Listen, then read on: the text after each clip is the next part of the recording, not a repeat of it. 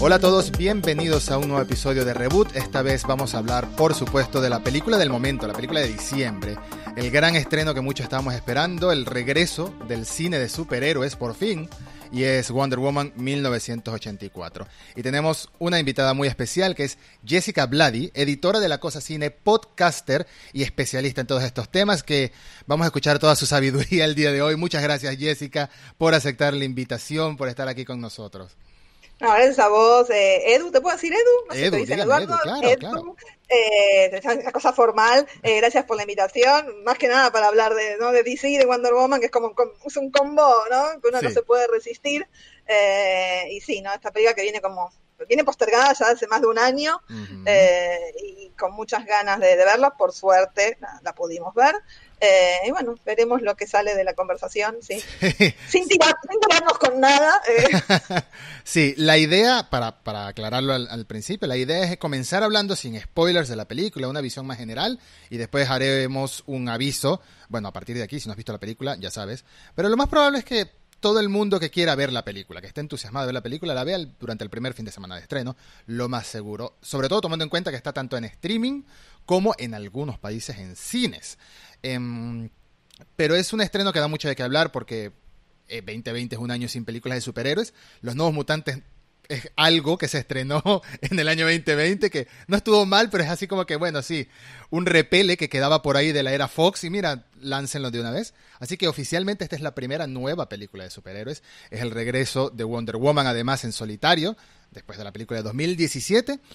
Y eh, bueno, vuelve DC. DC que está pasando por todas estas cosas raras, estos, estos golpes que da de un lado a otro, que si quieren todo un universo conectado, pero ahora no, que si saque Snyder, que si no saque Snyder, que si Patty Jenkins, etcétera, etcétera. Aún así, debo decir que al principio de la película de Wonder Woman 1984, entre los primeros créditos del inicio se ve el nombre de Zack Snyder como productor. Por supuesto que sí, pero aquí no hay mano de Zack Snyder. Creo que es lo primero que voy a decir que entre esta película y Wonder Woman 2017, que me gustó Wonder Woman 2017, lo primero que notas es un cambio radical en la, en, en, en, la, en, la, en la vida de la película, en los colores, la animación, el humor, el estilo. Y es como que se quieren quitar esa, ese sombrío, ese color sepia, ese aburrido filtro sepia de Instagram que Snyder le pone a todas sus películas. Y que conte que me gustan algunas de sus películas, pero no las más recientes. Eh, tiene mucha más vida la película. Y sí, la película dura dos horas y media, que ya hablaremos de la duración de la película, pero creo que ese cambio, ese lavado de cara que viene dándose DC poco a poco en algunas películas en específico, como, como Shazam, por ejemplo, y ahora esta, era muy necesario, ¿no crees, Jessica?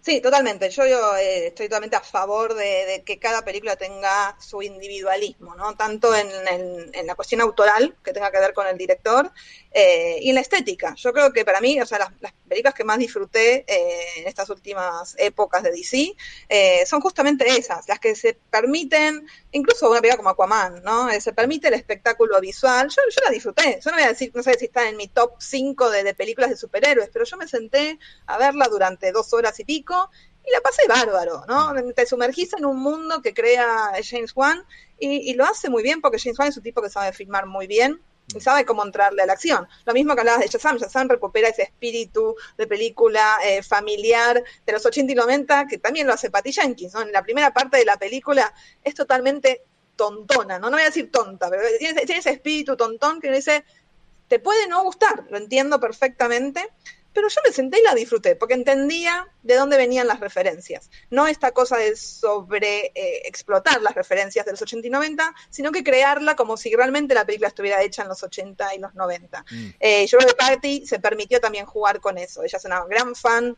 eh, de esos directores, ¿no? De los directores que, que, que que realmente hicieron su carrera exitosa eh, durante la década de los 80 con ese tipo de películas. Ella eh, nombra a Richard Donner como su más grande influencia, un tipo que también, la primera película de Superman no es una película seria eh, ¿no? y profunda, es una película de superhéroes hecha con, un, con una idea de, de, de, seriedad en cuanto a la producción, si se quiere, y a los actores que contrató. Que es lo mismo que vienen haciendo los directores, ¿no? Tanto de Marvel, de DC. Esta cosa de sumar gran talento eh, para que tomen un poco en serio tu película, pero no deja de ser una película de superhéroes. Yo creo que nos estamos olvidando lo que vamos a ver, ¿no? Que Sí. justamente vos nombrabas a Zack Snyder que nos metió eh, este, esta idea de que todo tiene que ser solemne y adulto, ¿no? Unas declaraciones que hizo hace poco, ¿no? De que iba a hacer su película para mayores y que iba, iba a sumar eh, malas palabras para que se nota, ¿no? Se nota que su película es para gente adulta. Digo, no puedes dejar afuera a los otros. ¿Por qué vamos a dejar afuera a los chicos? Sí. Si no hay nada más lindo, sobre todo con Wonder Woman, que, que las madres vayan con las hijas y las abuelas y todo junto, y los hijos, ¿por qué no? A ver una película que, que tiene en el fondo buenos mensajes, ¿no? Sí. Eh, yo creo que pasa por ese lado, y no solo la violencia desmedida. Sí, yo creo que es lo mismo que repite Patty Jenkins de la primera, de 2017, que es que intentaba dejar un mensaje, un mensaje de esperanza, un mensaje de ilusión, de inocencia también, y de, y de madurez mediante experiencias. Porque eso fue, la primera película de Wonder Woman fue Diana totalmente inocente, ingenua, llegando a un mundo que no conocía, y siendo, bueno, siendo Steve Trevor, siendo Chris Evans, Chris Evans, no, perdón, Chris Pine, Chris, uno de los Chris, uno de los tantos Chris. Eran muchos Chris, son muchos Chris. uno de los tantos Chris, eh, siendo como su, su, su presentador en este mundo, que es el mundo real, ¿no? El mundo de los mortales. Pero ahora tenemos a una Diana mucho, mucho más experimentada, décadas incluso ha pasado en la Tierra, y, se le nota, ¿no? Se le nota la evolución al personaje. Creo que es algo que debieron haber hecho mucho hincapié, mucho énfasis en eso, en cómo pasó de la Diana inocente a la Diana con experiencia. De la Diana que, que todo la, la, la maravilla, toda la sombra, y la Diana que se sacude a la gente molesta de, de, de los hombros, porque mm, obviamente llama mucho la atención. Gal Gadot en la vida real debe llamar muchísimo la atención en persona. Bueno, y en la película no es la excepción. Es una persona que voltean las miradas, es una persona que a- alumbra, vamos a decirlo así. Alumbra, y bueno, ella ya ha aprendido a manejar esa clase de, de- de personas en la calle y de esa clase de experiencias. Este, me parece que no, no fue muy necesario darle un toque oscuro a ella como, sin entrar en spoilers, como, como que estaba demasiado de- deprimida décadas después de haber perdido a Steve, como que le había marcado demasiado su vida esa pérdida en concreto, pero es parte del personaje también. Así que lo entiendo. Lo último que voy a decir de, de la primera película, de Wonder Woman 2017, bueno, quizás no sea lo último, pero al menos por ahora, es No que esa película tuvo un estilo completamente visual distinto, no tan malo, sí, sí tuvo muchas escenas de emoción, la famosa escena de No Man's Land, cuando Diana por fin se quita la ropa de, de mortal y va con su traje de Wonder Woman y empieza a esquivar balas y atacan. Esa es una de las escenas más épicas que se ha hecho en el cine de superhéroes de DC al menos, y en general creo, es una escena muy, muy, muy mítica, de verdad. Pero los últimos 30 minutos de esa película de Wonder Woman 2017 pareciera que fue que llegó alguien y le dijo a Patty Jenkins, bueno, tómate un break y la termino yo. Eso no parece. Parece ella. que fue, parece que sí fue así, ¿no? Por algo que con unos comentarios que hizo en última, los últimos días parece que fue como más un pedido del, del estudio. Sí. Eh, más cuando uno mira, como decís vos, ves, ves toda la primera parte en Temisquira, ves lo de No Man's Land, o sea, obviamente hay un cambio de, de- de- de estética porque una, este, salís de una isla paradisíaca y te metes en la mitad de, de un país en guerra Mm. eh, y esa, esa diferencia se ve claramente, pero sí, el tercer acto es lo más flojo de la película, todo, creo que estamos todos de acuerdo, y a mí así todo, los- entre los efectos no tan bien hechos y un villano no tan bien delineado, eh, a mí nunca me quitó eh, todo el sentimiento del resto de la película, ¿no? Sí. Vos hablabas de esta, esta Diana inocente, sí, es inocente, es naïve, pero no es estúpida, ¿no? Siempre estamos hablando de una, una princesa sin guerrera, una amazona sin experiencia eh, ante el mundo de, de los humanos. Mm. Como dice Gal Gadot, eh, ya no es ese pez fuera del agua. Eh, en esta película lleva 70 años viviendo entre, entre, los, entre los hombres, como le dicen, eh, y, y viviendo los mismos problemas que los hombres. Mm. Y lo que tiene por lo menos la primera parte de, de Wonder Woman 1984, sin entrar mucho en spoiler, te muestra muy brevemente, con un par de imágenes, un recorrido por, por fotos, que sea, cómo ella vivió esos, esos años. Y yo creo que el peso, eh, a mí por lo menos el, preso, el peso de, de, de la falta, ¿no? justamente de, de Steve, eh, uno lo siente, no, no como esa pérdida terrible que, que ella tiene que vivir, de, no sé, eh, deprimida durante 70 años, pero todas las, las pérdidas que fue sumando, ¿no? Como a sí. ser inmortal, eh, este peso de, bueno, sí, a, admití ¿no? que, que, soy inmortal y voy a, voy, a, voy a, padecer, ¿no? Esta soledad, mm. pero eso me gustó, eso es una de las cosas que más me gustó justamente de la película, cuando lleguemos lo, lo, lo voy a lo voy a recalcar, es eh, cómo humanizás a, a, un semidios, básicamente, claro. que es lo que no me pasa con el Superman de Henry Cavill, ¿no? no nunca no, me, no termino de conectar.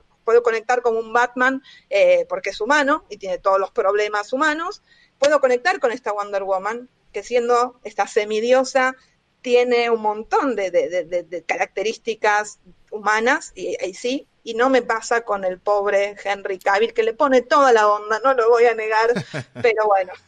Sí, es que es difícil conectar con alguien indestructible con alguien que solo le hace daño una piedrita, ¿no? Es muy difícil. Eh, en cambio... sí, en cambio, como, como bien dices, eh, es el peso de, de, lo que hemos visto en algunas películas incluso. Por ejemplo, en Entrevista con el vampiro, el personaje de Kirsten Dunst, creo que es Kirsten Dunst, eh, se queja de no poder crecer. Bueno, aquí en este caso es el, el peso de enamorarte o hacerte amigo de personas y saber que van a envejecer y tú no, saber que van a morir y tú vas a quedar ahí, es la eterna soledad. Em, y por eso vemos que Diana al principio de la película, sin entrar en spoilers, al principio de la película está sola, entre comillas, está sola, está distanciada de, no, no quiere tener como relaciones personales porque me imagino que esa pérdida, vivirla tantas veces, debe ser horrible, ¿no? Debe ser horrible. Sí, está como entregada a la, humanidad, ¿no? Esta cosa del héroe entregado a salvar a la humanidad, por eso tiene tanto peso lo que pasa después, ¿no? A mí por lo menos lo que más me pegó en esa mitad de, la película, eh, no quiero, no quiero que se me escape ningún spoiler, pero eh, eh, esa, esa caracterización del personaje me pareció lo mejor y lo, o sea, cuando hablan de, uy, mira, mira qué diferente que es esta película en cuanto a los superhéroes, yo creo que hablan por ese lado, ¿no? De que se puede presentar un superhéroe con todas estas debilidades, mm. que no sean debilidades físicas, sino debilidades emocionales, porque no estamos acostumbrados a ver a un héroe con estos, tipos rudos o mujeres rudas, eh, con realmente eh, estas faltas no emocionales, ¿no? Eh, eso me pareció súper interesante, por lo menos a mí, me puedo equivocar, pero bueno, no deja de ser mi punto, mi punto de vista y es lo que a mí me, me emocionó y me conectó de la película. No, y estoy muy de acuerdo, porque también es justamente eso, los conflictos emocionales y los conflictos internos que vemos a veces en películas son Batman pensando si caerle a piña a alguien o no, hasta qué punto le voy a caer a piña, hasta qué punto lo mato o no lo mato. Entonces, obviamente, esa es parte de la esencia de Batman, el no matar, pero esto es como un poco más allá, un poco más íntimo, un poco más íntimo. Eh, y me parece muy bien cómo juega con las emociones la película. La película pasa mucho tiempo, Wonder Woman 1984, pasa mucho tiempo desarrollándote todos los personajes, incluso los villanos. Incluso los villanos, especialmente el villano de Pedro Pascal, Maxwell Lord, eh, que lo hace fascinante. Bueno, vamos a, vamos a salir, vamos a salir de esto de una vez. Todos los protagonistas. Arranquemos, la, arranquemos la curita porque si no... Todos los protagonistas, villanos o buenos, lo hacen genial. Lo que es Chris Pine como Steve Trevor, fantástico. Lo que es Gal Gadot como Wonder Woman, se comió el personaje. Recordemos que Gal Gadot tiene cuatro películas ya haciendo de Wonder Woman. Tenemos Batman vs. Superman, donde todavía no se entendía muy bien cómo era esta Wonder Woman. Estaba muy, muy, muy, no por ella, no por la actriz, sino por el guion, por supuesto. No sabía muy bien cómo jugar con, con ella. Tenemos a Gal Gadot en Justice League. Mm, también es la película mi problema, no es es la película mi problema. Y así todo es otra Wonder, o sea, veníamos de ver justamente el mismo año Wonder Woman y cuando volvés a Justice digo, esta no es la misma Wonder Woman, ¿no? Eh, hay, que, hay que por lo menos eh, agradecerle a Patty que en un momento dijo, la verdad yo no puedo seguir con, este esquema, no puedo hacer de cuenta que esta mujer se, se, se autoexilió 100 años y desapareció como plantea Snyder en, en Batman vs. Superman, ¿no? Esta, Nadie conocía a esta mujer, eh, así que vamos a aplaudir por ese lado que dijo, ah, está bien, total, es una película de superhéroe, vamos a dar cuenta que, eso nunca pasó. Sí, sí, sí, así, así, estoy completamente de acuerdo. Eh, y aún así, entiendo que hubo el choque de visiones entre lo que quería Snyder con Justice League y lo que quería el estudio con Justice League, quería hacer sus Avengers y después vino Whedon y metió su, sus Whedonadas. Pero creo que uno de los momentos que más disfruté de Justice League fue un momento que duró 15 segundos, que es cuando Jason Momoa, Aquaman, se abre todo honestamente y te das cuenta que es que tiene el lazo de la verdad, eh, eh, se lo habían amarrado y no se ha dado cuenta. Esa clase de detalles me gusta mucho porque también se siente como algo que haría Wonder Woman, la Wonder Woman que conocemos en las otras dos películas, ¿no? Se sintió muy bien. Em, pero tiene cuatro películas ya con la experiencia y creo que este papel, si alguna vez alguien dudó, porque sé que mucha gente dudó de Gal Gadot como Wonder Woman, si alguna vez alguien dudó de ella, creo que esto debería disipar por completo las dudas. El papel es suyo, el papel es suyo. Es un casting perfecto, de verdad. Eh, así como Henry Cavill físicamente es un casting perfecto para Superman, físicamente, eh, este es un casting perfecto para, para Wonder Woman. Em, Creo que también tiene que ver con esto de cuando el actor se calza el personaje, ¿no? Mm. Eh, pasa mucho con los personajes, con, con los actores de, eh, de Marvel, ¿no? ¿Por qué, ¿Por qué, tienen tanto atractivo, creo yo? ¿no? Cuando uno ve a Robert Downey Jr., que obviamente se comió el personaje porque no puede hacer nunca más nada en su vida que no sea parecido a, a, Tony Stark. pero, pero él se calzó este personaje, lo mismo con, no sé, con Loki, con Thor, se, se, se, comprometieron directamente con el personaje. Yo mm. creo que Gal, eh, como también lo hizo eh, Shazam, o sea, Levi con Shazam, o sea, y Jason Momoa también, Jason disfruta muchísimo, ¿no? Sí. Cuando, cuando, se lo ve a él, bueno, es un tipo muy particular. Y lo que me pasa a mí, incluso a Henry Cavill también creo que le pone onda. Y después lo ves al pobre Ben Affleck, lo incómodo que siempre estuvo mm. eh, al momento de encarar a este personaje. Ya, y cuando dice, déjenlo en paz, ¿no? Dice, yo, yo estoy del lado de, no, no sé si me molesta o no molesta el personaje, pero digo, dejen al pobre hombre en paz, que siga adelante, no le, no le, gusta hacer esto, o no lo disfruta, o por lo menos da la impresión de que había una presión de por medio que no, no podía, eh, no podía llevar adelante. Eh, creo que eso también es importante, más cuando tenés que representar estos, estos personajes que son tan icónicos, ¿no? Claro. Que trascienden, trascienden la película, trascienden la pantalla, eh, así como tenemos a Linda Carter, que durante décadas y décadas no se convirtió en un símbolo para un montón de personas y un montón de generaciones. Gal Gadot lo hizo para un montón de, de nenas y nenes desde la primera película, ¿no? Vos hablabas de, de Batman vs. Superman. Es una de las mejores cosas de Batman vs. Superman. Los sí, cinco claro. minutos que ella aparece en la pantalla eh, y sigue sobresaliendo. Y no es una gran actriz, yo me pongo la mano en el corazón. Es hermosa, es divina, es súper simpática, pero bueno, no es la mejor actriz del mundo. Pero es lo que necesita el personaje y le queda perfecto el personaje. Mm, sí, sí, estoy de acuerdo, estoy de acuerdo. Creo que fue. Y la química también que tiene con el Steve Trevor de Chris Pine es fantástica. Desde la primera película y la segunda se complementan el uno al otro también. Eh, yo creo que, que, es importante destacar cómo, cómo se va convirtiendo en un símbolo. Eso creo que es una, una palabra clave de verdad. Cómo se va convirtiendo en un símbolo para muchos chicos. Porque no hay que olvidar, estas son películas que por más que algunos directores nos hagan creer que son las cosas más profundas del mundo, sigue siendo cine de superhéroe y me encanta, me encanta el cine de superhéroe, me encantan los cómics, me encantan todos estos personajes, los disfruto con una sonrisa, lloro cuando hay que llorar, me molesto cuando hay que molestarme, pero sigue siendo un cine eh, dirigido a todo tipo de audiencias. Este, no todo tiene que ser súper oscuro. A veces las cosas oscuras funcionan, como las dos primeras películas de la trilogía de Nolan. Funcionan siendo oscuras y todo, pero las dos primeras, por cierto. Eso me queda, me queda ahí como, ¿cómo? entiendo, entiendo, entiendo. Pero aunque defiendo a capa y espada a Tom Hardy como Bane, amé esa interpretación. Bueno, amo a, a Tom Hardy en lo que haga, de verdad que lo defiendo. Hay alguien que no ame a Tom Hardy, no, no puedo, no puedo eh, entender un mundo donde la gente no ame a Tom Hardy. Hasta en The Revenant, que es todo despreciable, también cae bien. Porque es Tom Hardy. Tú sabes que en el fondo de toda esa cosa que tiene, ese sucio que tiene en la cara, es Tom Hardy. Bueno, eh, Ay, perdí la idea. Ah, es, todo para, es todo familiar. Es, es, lo mismo que pasa, es un comentario muy off topic, pero es lo mismo que pasa con Star Wars. Star Wars, la trilogía de secuelas, las 7, 8 y 9, la 9 sobre todo intentó jugar mucho con esa seriedad y, ese, y esa oscuridad, pero al final hay que recordar que George Lucas hizo esto para toda la familia, eso era para, para niños, para chicos. Este, lo decía Dave Filoni el otro día con el estreno de, de, de, Mandalorian de la segunda temporada, que Dave Filoni le decía que nunca pierdas la esencia, nunca te olvides de los niños, porque esto es para niños, yo lo hice para niños, que a los, a los grandes nos gusta es otra cosa, pero es lo más probable que esa persona que lo vio en el cine, eh, El Retorno del Jedi, El Regreso del Jedi, en el 83, y ahorita tenga 40, 50 años, que las nuevas películas van a ser para él, ¿no? Las nuevas películas siguen siendo para ese chico que él fue en el año 83. Entonces, es lo mismo que pasa con el cine de superhéroes. Y por eso el cine de superhéroes no creo que deba perder esa ilusión, esa aventura, la aventura, el heroico, este, lo tonto cuando tiene que ser tonto, lo gracioso cuando tiene que ser gracioso. Y a partir de este momento, ya ahora sí, abrimos la brecha completa, vamos a empezar a hablar de spoilers para poder especificar a qué nos referimos, ¿no? Especificar a qué nos referimos. Spoilers a partir de ahora de Wonder Woman 1984. Los primeros cinco minutos los amé. Todo lo que es Temisquira a mí siempre me ha encantado. Todos los vistazos a Temisquira y a las Amazonas. Robin Wright, que tiene una presencia también, me parece que tiene mucha más imponencia que Hipólita incluso. Antíope, Antíope, Antíope. Sí, eh, sí. Antíope. Son nombres muy curiosos, les cuesta un poquito es lo que pasa en, no sé, en la, la, isla Paraíso, ¿no? Entonces es un, problemón los nombres que ponen.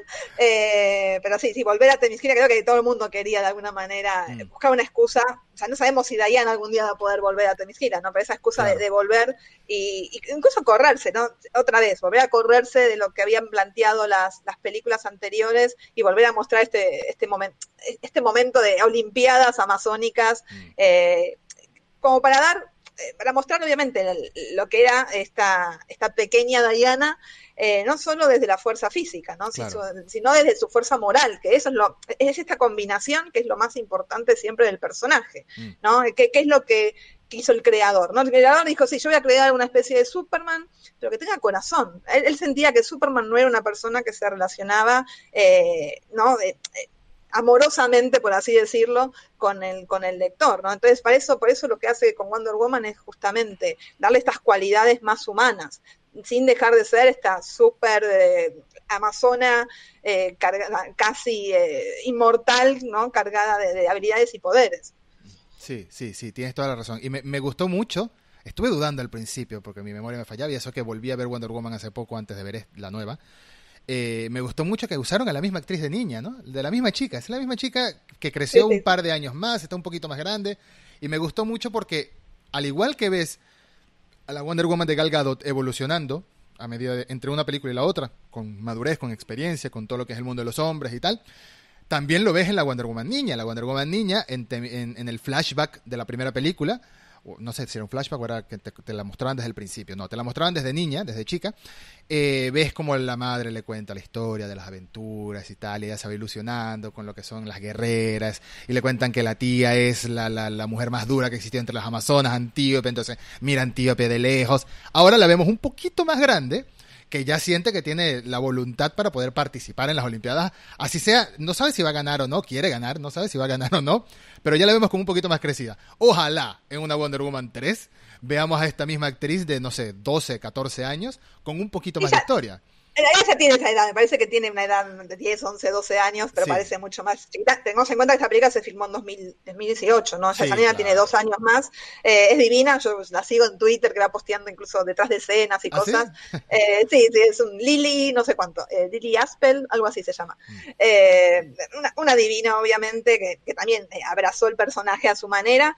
Y esta cosa de decir, bueno, la diferencia entre Antíope y Hipólita, ¿no? Antíope es siempre como también la que le va dando las lecciones a, Diana. Así bien eh, Hipólita es una madre súper protectora, eh, la que termina dando las lecciones, por lo menos en, el primer, en esta primera escena, todo bien, la nena eh, entiende que la nena tiene que aprender que tampoco las cosas se hacen, de esta forma de decir, bueno, se hacen eh, de la forma fácil o de la forma correcta, ¿no? Eh, idea tiene que aprender que las cosas se hacen de la forma correcta y no de la forma fácil, en este caso era hacer trampa, ¿no? Es una, una tontería como puede ser esto, cómo se convierte en una pequeña lección para esta Diana futura, ¿no? Sí, sí, e, e, es así. Eh, cualquiera podría pensar, bueno, pero trampa en qué sentido? Si después volvió al caballo y llegó a la meta, bueno, en que no marcó los checkpoints.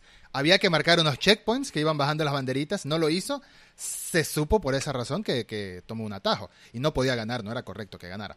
Eh, pero al final suponemos que en algún momento gana porque se obtiene la, armadura, no sé si la armadura es un premio, no sabemos, no sabemos qué está pasando en Temisquira últimamente, la verdad, porque lo último que vimos de Temisquira fue en Justice League, eso que salió eh, Steppenwolf de ahí y, destruyó todo, por supuesto, porque en las películas de, DC hay que destruir todo, hay que hacer muchas explosiones y, terremotos, etcétera.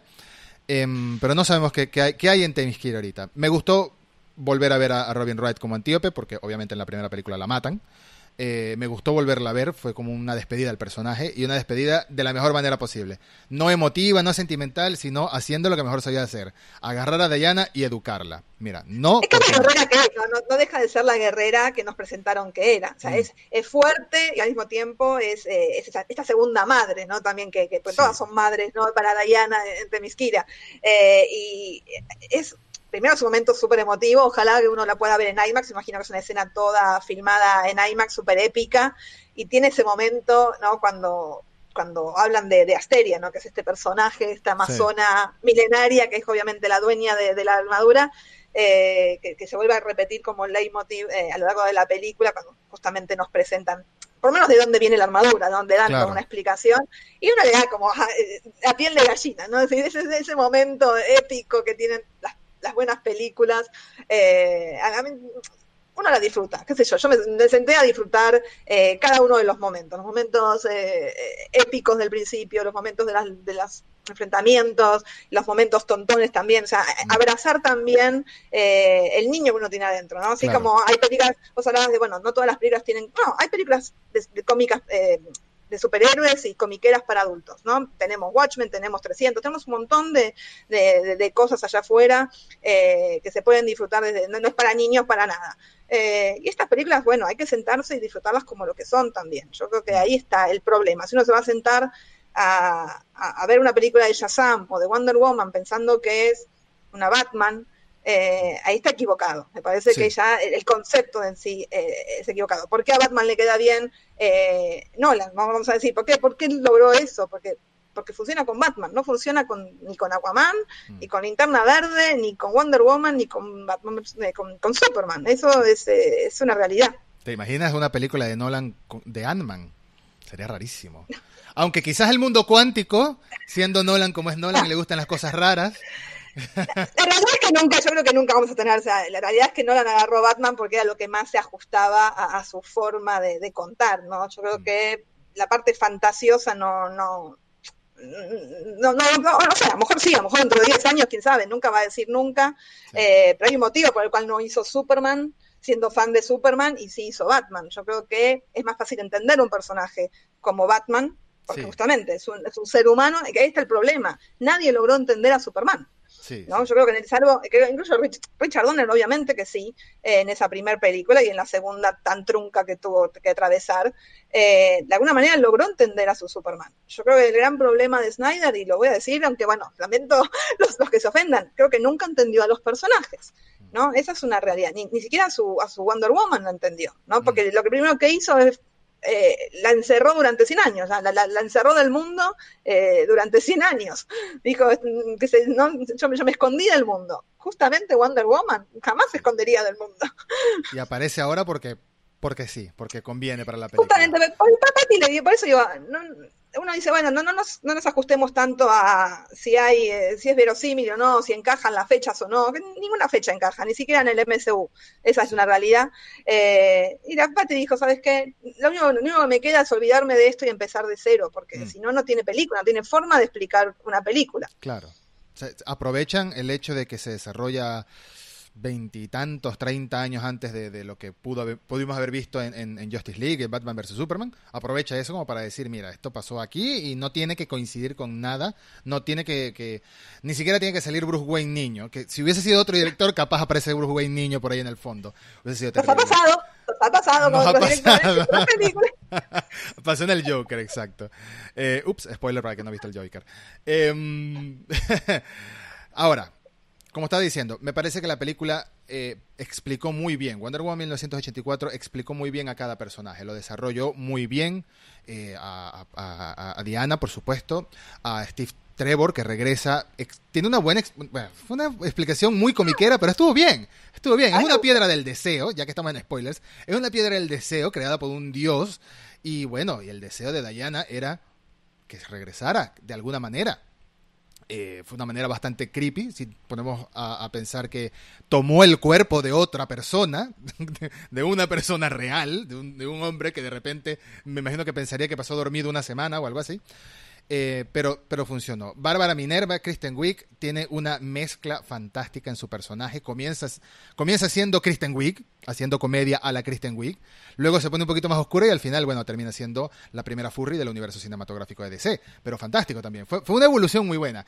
Y Maxwell Lord, Pedro Pascal, el, el, villano inesperado para mí, porque muy poca gente fuera de los cómics tiene idea de quién diablos es Maxwell Lord. Al menos a Chita la has visto en las películas animadas. Quien ha visto película animada de DC, de Wonder Woman, ha visto a Chita.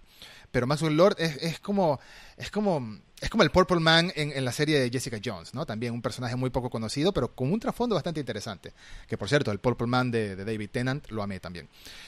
Eh, Maxwell Lord se comió el personaje. Me gustó esa eso agridulce que te da el personaje, el villano en toda la película. Tenemos un tipo muy ambicioso, pero con un pasado triste, ¿no? Tenemos un tipo que fue un inmigrante en Estados Unidos, un inmigrante latino que pasó acoso, pasó bullying, era pobre, entonces tiene como todo ese trauma encima. y él quiere conseguir las cosas fáciles, quiere conseguir las cosas fáciles para que su hijo no pase por lo mismo que él, aunque al final se da cuenta de que su hijo está sufriendo igual del mismo modo que él sufrió. Quizás Maxwell no le, no le pegaba a, su mamá, como vimos en el flashback, que el padre de Maxwell le pegaba a la mamá, pero de otra manera le estaba afectando emocionalmente. Yo creo que todos lo hicieron buenísimo, yo creo que la película pasó mucho tiempo desarrollándonos a cada uno de los personajes, pero mi mayor crítica con la película es que es demasiado larga. Demasiado larga, hay momentos que no sabes para dónde va, hay momentos que, que básicamente le puse pausa a la película para ver cuánto le faltaba. ¿Cuánto le falta? O sea, pero, pero ¿cuál es el propósito? Eso en, el cine, eso en el cine no pasa. Eso en el cine no pasa. Ese es el problema de verla en casa.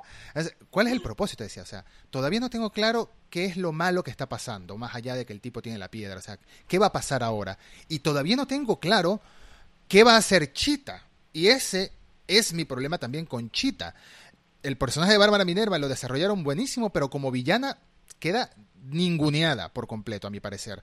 Queda ninguneada, aparece al final para dar una, una, la excusa de la pelea física contra, contra Diana, porque tiene que haber acción, tiene que haber puñetazos, que está bien, que está bien, por supuesto. Pero de resto el villano era Maxwell, el villano era, era Pedro Pascal se quitó el casco de Mandaloriano para hacer maldades con el petróleo. O sea. termina, termina siendo como la, la psychic de, Pedro Pascal, ¿no? Termina siendo como la, la guardaespalda, ¿no? La que tiene el poder físico de, de, Maxwell Lord. Eh, a mí lo que me gusta es, hay muchas encarnaciones de Maxwell Lord. Ellos tomaron, obviamente, esta, esta versión ochentosa, noventosa, eh, bien de los excesos, ¿no? Uno cuando piensa en los 80 y en la época de Reagan, sobre todo, mm. eh, no porque uno haya crecido tanto en esa época y se, se acuerde, pero bueno, queda como esta esta idea de, eh, no, Wall Street, ¿no? Siempre la imagen esta de, del típico yuppie de Wall Street que se llevaba el mundo por delante, y obviamente Maxwell aspira a eso, no es parte de ese mundo, justamente, ¿no? Él, todo el tiempo está forzando, ¿no? Entrar a un mundo que no le pertenece, eh, básicamente, y lo logra. Me gusta esta, esta, esta, vuelta mágica que le dieron, que porque es parte justamente de, eh, arranca como una película de los 80, ¿no? Toda esa escena del centro comercial, mm. esa ¿qué, yo Es tontona. Es, la película, el nombre en inglés es Silly, ¿no? Silly siendo como una película no en una palabra no despectiva, ¿no? Para mí es sumamente eh, divertido, es lo que representan todas las películas de aventura familiar para los, de los 80, ¿no? Todo, todo tiene ese momento de que no vamos a explicarlo, vamos a mostrar y va a ser divertido y colorido. Eh, obviamente creo que también se extiende un poco más de, lo necesario. Creo que todas las escenas están un poco extendidas más de lo necesario. Y después tenés este villano que, bueno, todo el mundo cree que es Trump, pero no, muchachos, no es Trump, no tiene nada que ver con Trump, eh, sino que es una mezcla justamente, ¿no? De, de, de lo peor de la sociedad norteamericana eh, en, una época antes de, terminar yéndose eh, a, al, demonio, ¿no? Tenían este, como esta, esta idea del sueño americano a mediados de los 80 y después obviamente se va desluciendo como, como todo. Eh, por eso está, está Bárbara. A mí me, encanta todo el, personaje de, de, Bárbara y, lo que ella quiere, ¿no? Obviamente, busca lo que lo que no tiene, ¿no? Básicamente como, como todos en la película. Incluso incluso eh, Diana, ella lo único que pide es eh, eso que le está faltando. Obviamente está sola, se siente sola, siente el peso de todas las pérdidas y de ese amor que, que, que, perdió, que, bueno, fue, fue, esporádico, pero bueno, fue profundo. Eh, y la primera que se le cruza por la cabeza, obviamente, es volver a tener a Steve. Bueno, vuelve de esta manera mágica. Y a mí me gustó la vuelta de tuerca que le dieron a, la vuelta de Steve. Uno dice, bueno, ¿cómo le, van a, ¿cómo van a volver? Es extraño, obviamente, ¿no? Que, que, usurpe el cuerpo de otra persona, pero también están todas estas películas de los 80 donde había cambios de cuerpo, creo que pasa por ese lado, ¿no? De, jugar con estos cambios de cuerpo. Eh, y hasta ahí me funcionó muy bien. Sí, lo de mirar una especie me pierde, ¿no? Porque decís, bueno, esta, esta es la gran enemiga de Diana y termina convirtiéndose en una especie de guardaespaldas de, de Maxwell Lord que trabaja un poco a su, ¿no? A su, es como su mano derecha, bueno, te, te protejo, te hablo, e, ella termina siendo como esta especie de barrera entre Diana y Maxwell Lord y pierde un poco la esencia de quién es como, como personaje. Sí. Sí, sobre todo porque se supone que en los cómics, no, no, tenemos que tomarnos literal todo como adaptaciones de los cómics directas, pero en los cómics Cheetah es un personaje bastante, es una de las mega villanas, es una de las antagonistas principales de, de, de Wonder Woman. Entonces me, me me molestó un poco verla de segundona, de segundona de verdad. Quizás la hubiesen dejado para una tercera película, con ella fuera como más protagonista, aunque tenía que aprovechar este giro mágico, de dónde salió, sus poderes, y era complicado, era complicado.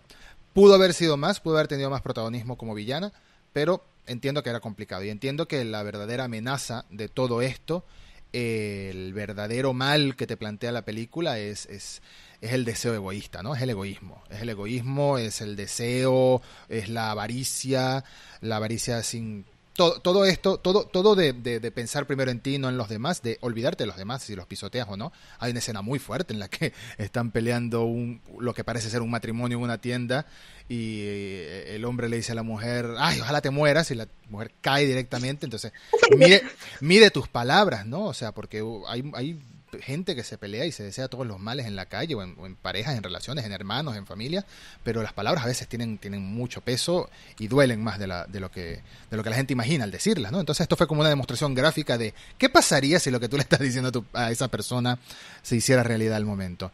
Eh, no me quedaba muy claro qué quería Pedro Pascal, eso, eso es otra de las... Pedro Pascal, vamos a decirle, Maxwell Lord. No me quedaba muy claro que eh, es que es imposible. Sin, sin bigote me confundo un poco, pero con bigote es que es Pedro Pascal, puede ser lo que sea, y va a seguir siendo Pedro Pascal. Em, no me quedaba muy claro cuál era su propósito como villano, ¿no? Más allá de, tener poder y poder. Es que justamente, él, cuando él dice, bueno, ¿qué te querés convertir? ¿Cuál es su deseo? Él se convierte en el poder mismo, ¿no? Él se convierte en el talismán. Él, decide convertirse en este talismán. Él decide, en vez de ser la persona que tiene que ir a buscar el poder, lo que decide, bueno, yo me voy a convertir en la persona que decide si le doy el poder o no a otras personas, ¿no? Que, mm. es, como el, punto máximo de, del que, de, la avaricia, es, tenerlo todo. Y, sabe que en un punto nunca va a poder tenerlo todo, ¿no? Que es lo que entiende al final, porque obviamente en la posición que está, eh, él cree tenerlo todo, cree que es la única forma que, puede tenerlo todo, pero así como lo va teniendo, lo va perdiendo al mismo tiempo, ¿no? Porque sabemos que eh, las personas tienen que entregar algo, ¿no? Cuando, o sea, te doy un, te doy un, el, único, te doy tu más grande deseo en la vida, pero tenés que, eh, tenés que entregarme tenés que entregarme, tenés que renunciar a algo, ¿no? Algo que, que realmente, eh, realmente querés, ¿no? Que sea como esta cosa de decir, bueno, eh, para querer algo tengo que renunciar a otra cosa que realmente quiero, que es una, es un, que compense, ¿no? una decisión horrible, es una decisión horrible, ¿no? Que compense, no puedes renunciar a cualquier cosa. Te doy dos monedas, no, no, es algo que obviamente tiene el mismo peso, ¿no? Es, mm. es, es que eso es lo que, por eso a él termina esta cosa de colisionando, porque bueno, eh, eh, no puedes es imposible que una persona abarque tanto poder, mm. ¿no? Que es, que es lo que un poco muestra la película. Eh, y creo que ahí está también el mensaje, esta cosa, de, eso hablabas recién esto de, de, medir las palabras y todo y cómo, cómo todos estos mensajes repercuten en el día de hoy, ¿no? Esta película fue pensada para estrenarse hace un año atrás en un mundo totalmente diferente. Mm. Por eso creo que al final estos, cada estos pequeños mensajes para mí tienen una relevancia que obviamente no estaba pensada eh, en este contexto y eso es lo increíble, ¿no? De cómo, cómo, cómo encajan perfectamente todo, todo, sobre todo el final, ¿no? Ese final donde eh, Diana se convierte en, en, la mujer maravilla que todos conocemos, ¿no? En la que, bueno, está dispuesta a sacrificar todo eh, por la humanidad y creyendo en la humanidad, que es lo que ella, lo que ella necesita, no creer en la humanidad, que es lo único que, le queda, ¿no? En este, en este, en este esquema que le toca vivir, lamentablemente. Sí, sí, sí. Y creo que el mensaje al final fue un poco eh, rozaba lo cursi, el discurso al final, de verdad, pero fue muy, fue muy lindo. Eh, eh el hecho de que ella no le estuviera hablando a Maxwell, sino que le está hablando a todo el mundo, ¿no? A todos. vean lo que está pasando, esto pueden solucionarlo, todo el mundo puede ser un héroe. Fueron palabras muy bonitas, de verdad, que, que como bien dices, em, el año pasado estaba dirigido a un público con un Estados Unidos, vamos a pensar en Estados Unidos, porque estas películas piensan mucho en Estados Unidos, con un Estados Unidos agrietadísimo, que sigue hoy así, pero bueno, ya, ya pasaron las elecciones, ya, ya ahorita viene otro tipo de grieta. Sigue muy así, eh, pero al final es un tema de unión, todos en un propósito, todos, todos tener un mismo propósito, todos tener un, mismo objetivo de, bienestar para, para, la sociedad.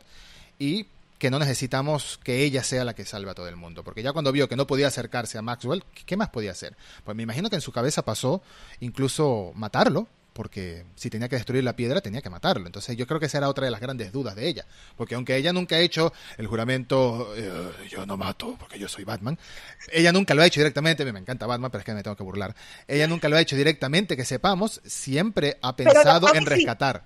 Siempre ha pensado justamente, ¿Eh? claro, justamente en los cómics creo que Maxwell Lord es la única persona que termina matando Wonder Woman, ¿no? Ah, en, por lo menos en el cómic original es, es, es como... Eh, por eso también estaba esta cosa de, bueno, si va a spoilear o no la película, yo creo que vos hablaste de eh, lo cursi del mensaje. Yo no sé si cursi es una mala palabra, realmente, porque la mm. primera película también es cursi. La primera película es sumamente cursi. Cada, cada, cada, cada paso de la primera película, ese, ese camino de Diana en el mundo de, los hombres es totalmente cursi, que acá está reemplazado por Steve, ¿no? Es el cambio de roles de la película, a mí me parece fascinante, ¿no? Esta cosa de, bueno, que sea ella la guía en el mundo eh, moderno, un tipo que obviamente, sí, el cuerpo es de una persona que vive a tres cuadras de, ahí nomás, pero Steve eh, lleva 70 años en, no sé, en el limbo, no sabemos dónde va a parar la gente cuando se muere, eh, pero bueno, cada uno que saque sus conclusiones.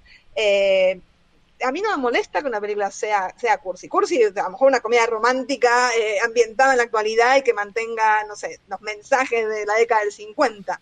Pero estos mensajes que son tan tan propios. Que dice, ah, bueno, sí, el mensaje al final era el amor. Y si no nos queda esto, ¿qué nos queda, no? Mm. Más en esta época. Por eso me sentía tan, tan, tan interesante que, esta película se haya estrenado ahora, en la mitad de la grieta, en esta cuestión de están los antivacunas, los anti-máscaras, los anti-cuarentena, ¿no? Sobre todo en Estados Unidos. Eh, una, una heroína que dice, yo no puedo hacer nada, lo único que puedo hacer es eh, decirles a ustedes que eh, la solución la tienen en las manos ustedes, ¿no? Mm. Eh, eh, que es tremendo, porque es igual, es esto, o sea, sí, hay una pandemia y lo único que nos queda es eh, tirar todos para el mismo lado. Sí. Eh, obviamente es una metáfora hermosa que no existe en el mundo real, pero creo que por dos horas y media nos podemos permitir, eh, que creo que eso es el cine, ¿no? Entrar a una sala durante un par de horas y hacer de cuenta que el mundo es un lugar un poquito mejor, qué sé yo, a mí me gusta creer en eso. Soy cursi, pero bueno, no, no. por ahí. Tienes toda la razón. Y por eso digo que el mensaje, el, el, cómo estaba formulado el discurso, las tomas, eso, al principio me pareció un poquito cursi, pero luego le puse atención a lo que estaba diciendo y me di cuenta que, era un, mensaje muy bonito. Y, y, no lo había visto como lo, como lo estás mencionando, no lo había visto como, como el tipo de impacto que tiene este mensaje en, en, el, en el diciembre de 2020 que se está estrenando la película. Eh, y es completamente mucho más poderoso. es decirle a la gente, recuerda que eh, no te estás cuidando a ti nada más, que puedes cuidar a otros, ¿no? Que puedes cuidar al que no puede cuidarse, quizás, al que tiene más complicada eh, cuidarse, al que tiene un cuerpo más débil de salud. Eh, es mucho, es mucho, se puede tomar muchos matices, se puede aplicar a muchas cosas del mundo real y eso, y eso está bastante bien. Em, por eso mismo digo que incluso Maxwell Lord como villano tiene muchos matices que considerar. Nunca he sido fan de las historias, que eso es muy, a mí, eh, eso es muy típico del anime para adolescentes, por ejemplo, que es la historia del villano, supervillano, supervillano, que al encontrarse con el héroe se da cuenta de que eh, en realidad es alguien triste y que pobrecito y que hay que salvarlo. Entonces, eso, es muy cliché, pero cuando está bien hecho, pues funciona muy bien y me parece que Mazo Lord está muy bien hecho, todas sus motivaciones, todo lo complejo que es. Al principio de la película, cuando lo vemos eh, por primera vez en carne propia, entre comillas, o sea, no a través de los anuncios estos que publicaban en la televisión, que va, se encuentra a su hijo y que tiene un inversionista ahí que lo humilla por completo en frente de su hijo, te das cuenta de que el tipo es un perdedor. Entonces el tipo es un perdedor desesperado y la gente desesperada a veces es peligrosa. Y ya vimos qué pasó con él. Él estaba tan desesperado que de alguna manera se empezó a enterar de lo de los poderes de los dioses, de los poderes de esta piedra. Y yo no me esperaba para nada. Para mí ese fue uno de los grandes plot twists de la película. Yo no me esperaba para nada cuando él toma la piedra en las manos y dice quiero ser tú. yo me esperaba que iba a pedir cualquier otra cosa, menos que quiero ser tú, quiero ser la piedra. Y, como lo explicaste tú, me parece que es perfecto. Es obtener la esencia del poder. Es convertirse en el poder, mejor dicho. Convertirse en el poder definitivo. Ahora, eh, otro problema que tengo con la película. Ya que sigo hablando de problemas con la película. A veces el CGI me molestaba mucho como se veía, sobre todo en la escena en Egipto. Cuando ella va corriendo a través de los camiones, de todo, parecía que iba como flotando. Se sentía, no sé si fue adrede, Ojalá haya sido adrede, como cuando Christopher Reeve volaba y se movía a través de él, pero sabías que el tipo estaba acostado encima de una plataforma con los brazos así.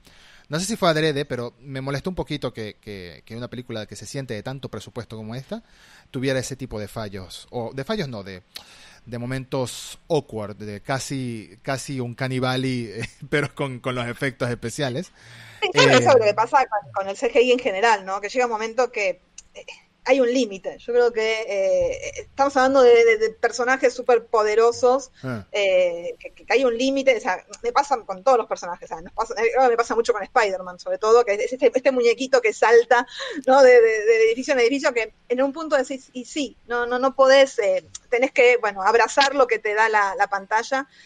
Eh, creo que sí, creo que ya en los trailers se veía medio, medio mal esta escena del desierto, mm. pero por ejemplo no me pasa con Chita, me encantó la Chita al final, de, o sea, sobre todo después venimos hace un año de ver lo de Cats, que decíamos, bueno, todos teníamos esta idea loca en la cabeza que íbamos a volver a ver un personaje parecido a los de Cats.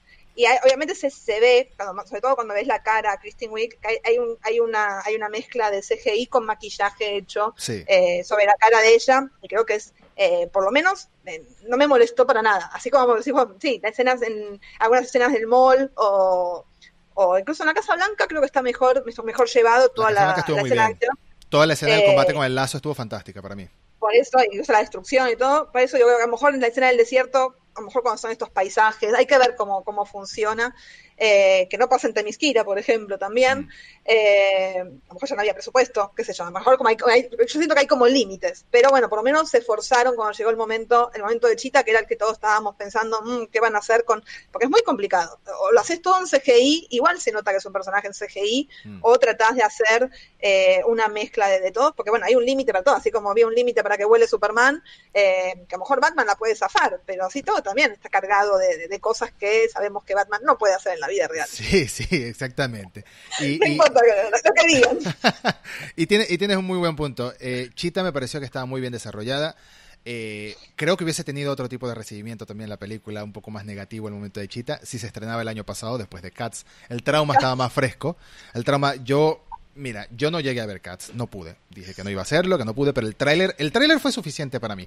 ver, a, ver a Judy Dench como la vi en el tráiler, me marcó de por vida, porque Judy Dench para mí es Judy Dench. O sea, Judy Dench y Maggie Smith son para hacerles alabanza todo el tiempo, ¿no? Y verla así dije, no, no, no, no, no puedo, no puedo. Ah, ah, hay un momento, Ian McKellen, me estoy desviando un poco, hay un momento, Ian McKellen en Cats, que uno dice, se te cae, pero así el ídolo. Eh, no voy a decir, pero bueno, hay un momento de Ian McKellen tomando agua de un, de un potecito en el piso, ¿no? Eh, eh, a, lo mejor, a lo mejor estilo gatito, eh, vayan y vean maratones de Lord of the Rings, no vean Cats, no, no, no, no, no, no, dejen, que esa imagen de Ian McKellen como gatito eh, tomando con la lengua es eso, esa, esa película. Si hubiesen sido puros actores de, de, comedia o cantantes musicales, no hubiese pegado tanto, pero estamos hablando de Judy Dench, Ian McKellen, Idris Elba. Es como que too much. No, no, yo no los puedo ver a ellos así. Idris Elba, de paso, mira, eso, eso es parte del reboot del podcast. Siempre divago mucho, siempre se van por otra gente. Es parte de la magia. Idris Elba, de paso, estamos hablando de Idris Elba, el señor que se quejaba de hacer Heimdall porque él había hecho de Mandela. Y yo, no puedo decir que un casco de superhéroe. Y ahí lo vemos de gatito. El cheque, el cheque. aparte, lo, vimos, lo vimos en, eh, para mí, una, cuando, hablamos de esto de, de, las películas hechas para chicos, o, o, por lo menos sentirse un poco chico cuando uno las está mirando y disfrutarlas desde ese, desde ese punto de vista. Para mí, una de las mejores películas de la historia, sé que no lo es, pero la siento de esa manera por el espíritu que transmite, es Pacific Rim. Ah. Sentarme a ver Pacific Rim y, las ganas de salir del cine y comprarme monstruitos y robotitos para pelear.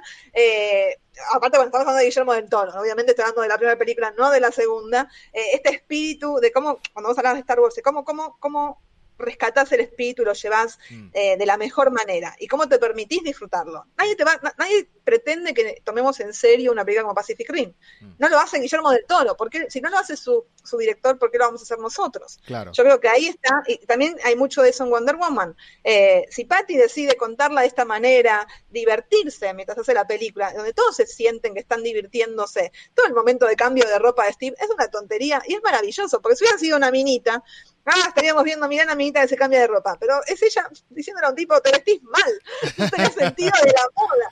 Qué genial, esas cosas que tiene eh, y permitirnos eh, jugar con eso y disfrutarlo, habla mucho también de nosotros. Si yo voy a entrar a ver una película siempre pensando, ah, yo quiero oscuridad y quiero profundidad, mm. entonces o no vayas a dar algo que sabes que no te lo va a dar, mm. eh, quédate solamente, no sé, con las películas independientes y las películas, no sé, los dramas hindúes, no sé qué decirte, ¿no? Yo creo que uno tiene que, también ir predispuesto a ciertas cosas. ponte, Watchmen en loop todo el día. Si querés, y también se puede disfrutar Watchmen, sobre todo la Watchmen de, Snyder, que no es la Watchmen que escribió. bueno, pero Alan, Moore, Alan Moore es el hater definitivo, hay que quererlo así también. él no le va a gustar nada de lo que hagan. No queremos, por eso yo, eh, es hasta disfrutable ponerse la Yo la disfruté mucho la Watchmen de, de, Snyder, obviamente no, no, tengo problemas con, con, eso. 300 también la disfruto, como una película extraña de, de hombres... Eh, muy musculosos. muy musculosos con poca ropa, que bueno, no sé, algo, ellos sabrán. Eh, pero con toda la violencia y todo lo que implica. O sea, eh, creo que cada uno también, eh, no podemos ser los sorprendidos. Ah, entré a ver esto y, es una, me decepciona. Uno se puede decepcionar cuando eh, entiende que va a buscar algo específico. Ahí está el problema también del fan, ¿no? El mm. fan que cree tener la razón y bueno, todo el tiempo está queriendo buscar algo específico. Esta es la película que me prometieron. No, nadie te prometió nada. O sea, la película la hacen para millones y millones de personas. Mm. Es imposible contentar a todos. Eh, yo creo que pasa por ahí. Obviamente puede haber fallas en una película, ¿no? Cuando una película es mala, es mala por un montón de cuestiones. Claro. Eh, pero más que nada cuando pienso en Star Wars o, en Snyder, ¿no? Estas cosas que tienen un fandom tan, eh, tan divisible y tan voy a decirlo tóxico, porque es la verdad, eh, ¿no? Este, estos grupos, ¿no? De, que, realmente se, se, apropian de algo que no les corresponde, no, es tuyo, ¿no? y, no, lo ves, y no lo ves tanto en Marvel, es extraño, no lo ves tanto en Marvel, en Marvel hay mucho fanático, pero yo creo que también es porque ninguna película, o bueno, casi, creo que ninguna película del universo cinematográfico de Marvel, al menos de las más recientes, de los últimos seis años para acá, han sido tan duramente criticadas en, en objetivamente como que es mala, ¿no? Como, como, como se le dice a muchos que Justice League es mala. Entonces, despierte ese sentimiento de, de propiedad, ¿no? De, de, no, pero claro que no, es que tú no lo entiendes, es que tú no sabes y empieza, y empieza lo tóxico. El único caso tóxico que de verdad hemos visto con, con el universo de Marvel es Capitana Marvel y es críticas previas al estreno de la película. Se entiende también por, por dónde va. Y obviamente, y así todo, yo que defiendo a, las mujeres que dirigen, a los personajes femeninos. A mí no es una película que me guste particularmente, creo que está bien hecha, creo que funciona dentro del universo. Eh, me parece una película muy, muy básica. De, o sea, también está como sobre. todo bien con Brie me parece una actriz maravillosa. No me gusta el personaje, no me gusta, yo mm. soy, a mí no me gustan mucho los personajes que están muy relacionados con, con lo militar, ¿no? Eh, Diana es una guerrera, eh, ¿no? de, de Temisquira. Obviamente, sí, es una guerrera, pero no, no está relacionado con lo militar, eh, esta imagen de lo militar norteamericano, ¿no? Mm. Eh, eso me choca mucho porque lo siento re propagandístico. Me pasa mucho con Michael Bay. Michael Bay es una persona que no puede evitar, ¿no? Esta cosa de, de, en todas sus películas meter este, esta cosa del patriotismo exacerbado mm. y me va por ahí.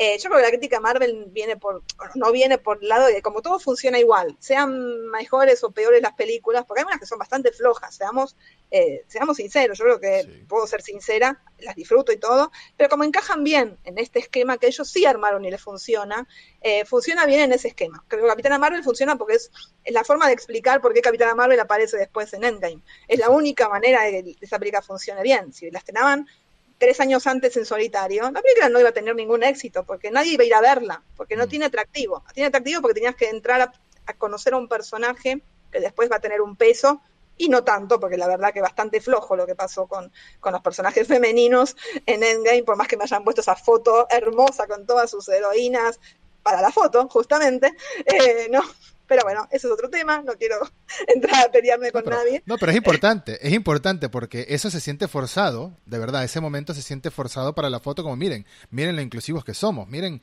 miren cómo queremos a nuestras heroínas.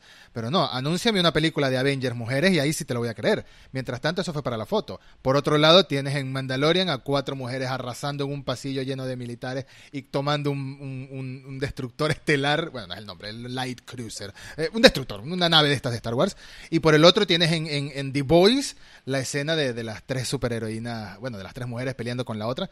Se sintió más natural. Cuando, cuando va natural está bien, cuando es forzado sí choca un poco, y eso fue lo que pasó con Endgame, me parece. Eh, con todas las escenas de Temisquira, ¿no? Volvemos a, ¿por qué, por qué volvemos a Temisquira, no? Esta, este lugar donde las mujeres, donde no, se necesitan los hombres, ¿no? Mm. Eh, y es totalmente natural lo que estás viendo. Eh, qué sé yo, no, no, no, quiero entrar como en detalles.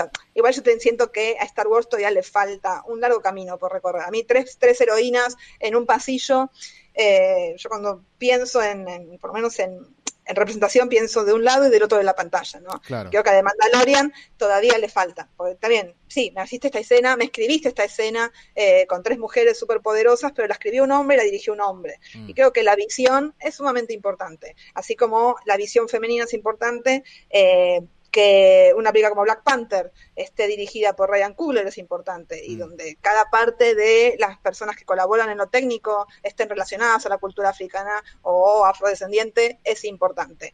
Eh, creo que no, es que me esté diciendo, ah, no, nadie, no, puede un hombre no puede hacer una película de Wonder Woman o un sueco no puede un sueco rubio no puede hacer una película de Black Panther. No, obviamente y puede salir una gran película, pero creo que eh, hay una experiencia que suma y hay una visión particular que suma cuando, cuando una película de una heroína femenina está dirigida por una mujer, escrita por una mujer, en este caso mitad y mitad, o en el caso de Black Panther cuando la, la realiza Ryan Coogler, ¿no? Creo que en otras manos la sensibilidad se queda por el camino y eso también es sumamente importante, por lo menos desde mi punto de vista. Creo, no, pero creo que estoy de acuerdo. El otro día, bueno, el otro día no, hace, algunas semanas hablé con una actriz y que mm, estábamos hablando del juego este de Miles Morales, ¿no? Del juego de, de, PlayStation. Y es la actriz que hizo de, de, la mamá de Miles, que es puertorriqueña, inmigrante, bla, bla, bla. Bueno, el hecho es que estábamos hablando de la diversidad también y, y mm, en la entrevista yo le pregunto que por qué cree ella que es ahora, ¿no? Que se está notando un poquito más de diversidad, sobre todo hablando de latinoamericanos en específico, ¿no? Porque los latinoamericanos vamos un poquito más atrás en, el tema de la, de la, diversidad. Como que... Porque no saben, no saben dónde meternos. Exacto, estamos un poco atrás en la lista.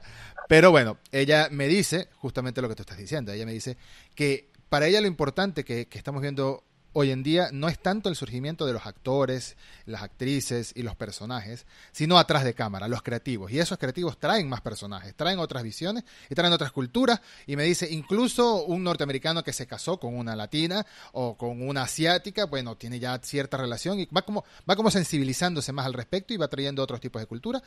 Y, es lo importante, ¿no? La visión. Diferentes visiones, ¿no? Por, por, más que sea, no es que todos pensemos iguales, no es que todas las mujeres piensen iguales, no es que todos los hombres piensen iguales, no es que todos los afroamericanos piensen iguales, pero sí hay diferentes culturas, hay diferentes maneras de crecer, todos nos crecimos distintos, todos nos creamos distintos, y eso trae cosas distintas, a, ingredientes distintos a las fórmulas de, de, las películas o las series o los juegos o los libros o lo que sea. Y creo que justamente por eso es importante eh, destacar del trabajo que hace Patty Jenkins. Por ejemplo, yo tengo mucha curiosidad por ver a Patty Jenkins dirigiendo esa película de Star Wars, sobre todo cuando es una película de Star Wars sobre pilotos y sabiendo que su padre era piloto. Entonces creo que murió trabajando, ah, también si no me equivoco, leí en una entrevista que su padre murió eh, volando pues, como piloto también eso le da otro tipo de peso a cómo murió Steve Trevor en la primera película.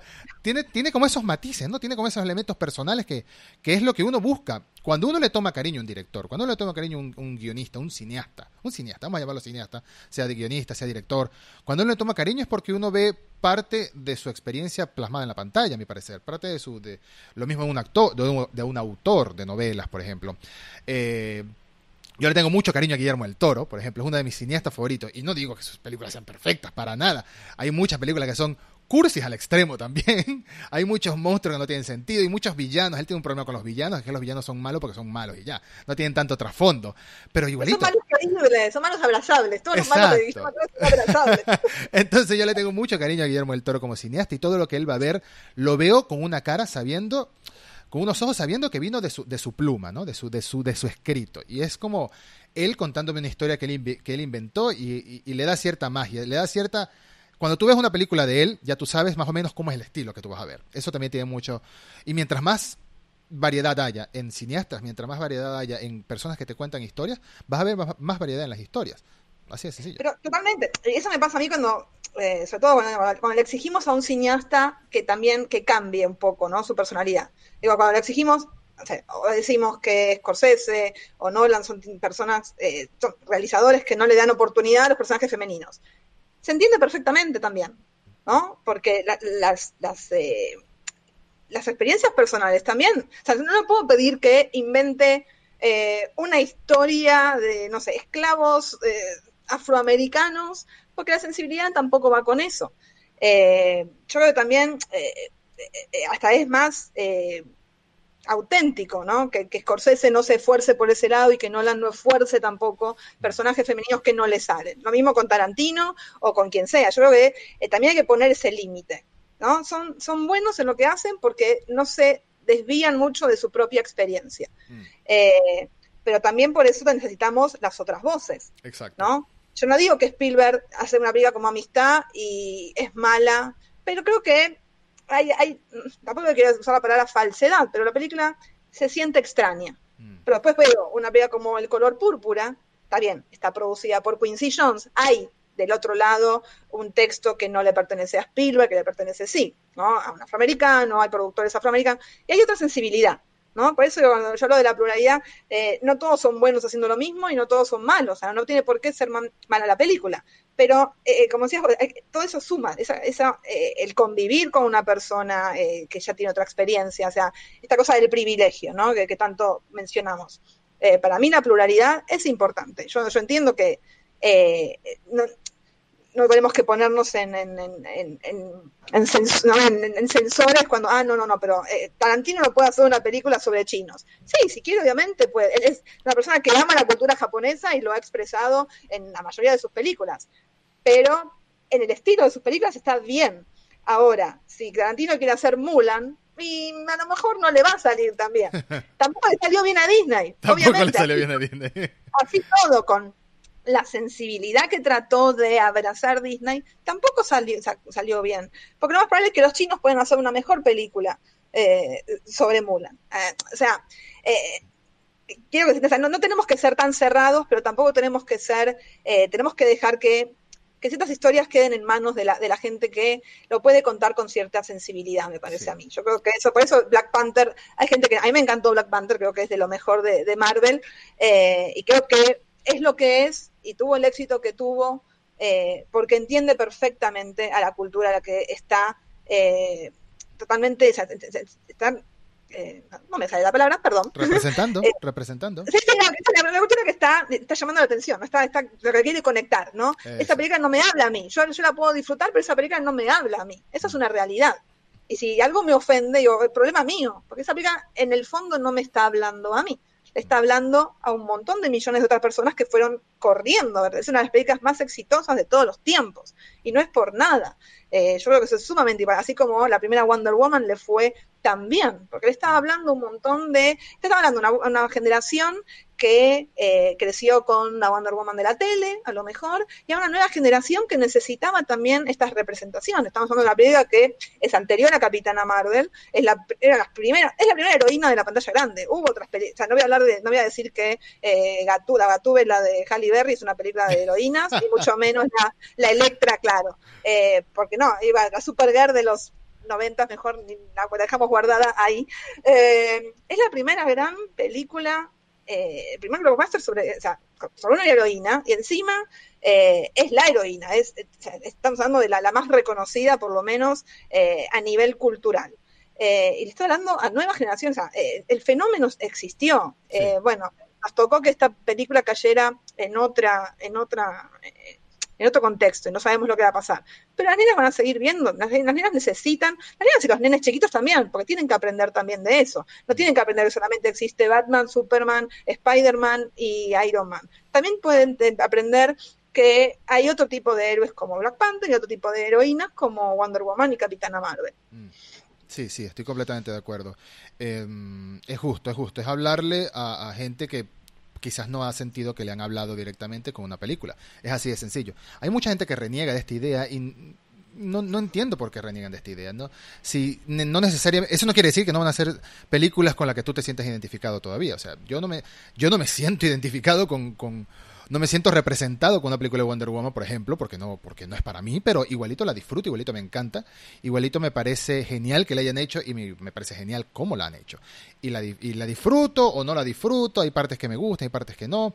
Black Panther que mencionabas, por ejemplo, lo que más con todo el respeto a Chadwick Boseman, que fue un actor genial, que lamentablemente falleció y que se comió al personaje de T'Challa, pero para mí es la como lo digo, el choque, el, choque de realidades que hay entre T'Challa y Killmonger, el Killmonger de Michael B. Jordan, es para mí la joya de esa película. Ese choque de realidades, ese choque de tú creciste en una cuna de oro, yo crecí en la calle, etcétera.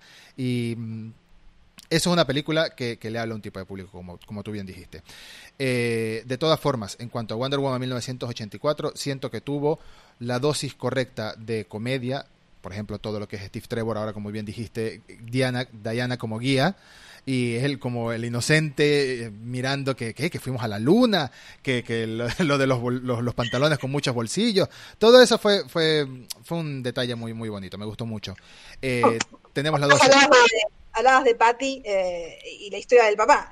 Entonces, yo, no, lo conocía esto, si, si, si es así. toda la relevancia que tiene también los aviones y el vuelo en esta segunda película.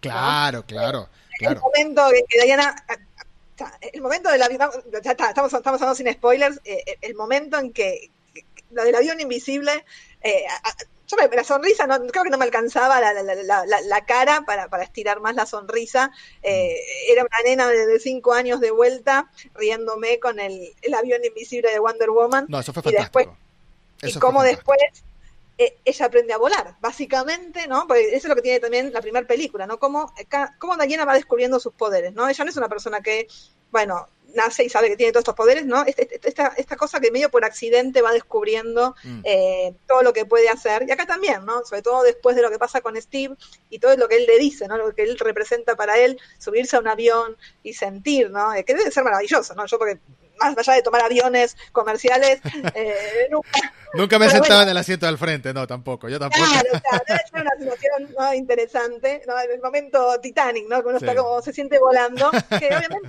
debe ser algo así, eh, y que ella después de alguna forma lo reproduce y sigue poniendo a prueba, ¿no? Hasta sigue estirando ¿no? sus propios poderes, bueno, hasta dónde puedo llegar, ¿no? Mm. Cómo va descubriendo que ella sí puede volar también. Sí. Eh, eh, son momentos eh, sumamente emocionantes. Para mí, por lo menos, pues sí, pueden ser totalmente cursis, porque toda la película es cursi, si se quiere, eh, pero funciona perfectamente en el universo que plantea Patty Jenkins. Que es lo importante. Así como funciona Aquaman, ¿por qué funciona Aquaman? Porque funciona en el universo extraño y bizarro que, que, que crea James Wan para sus personajes. Sí. Sí, estoy de acuerdo.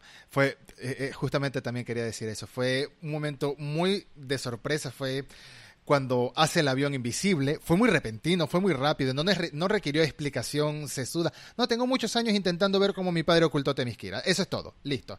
Y brum, funcionó. Avión invisible, un avión invisible realista, entre comillas, porque sabemos que en las, en las series animadas clásicas y en la película se ve a Wonder Woman sentada en el aire, básicamente. En cambio aquí lo oculta todo.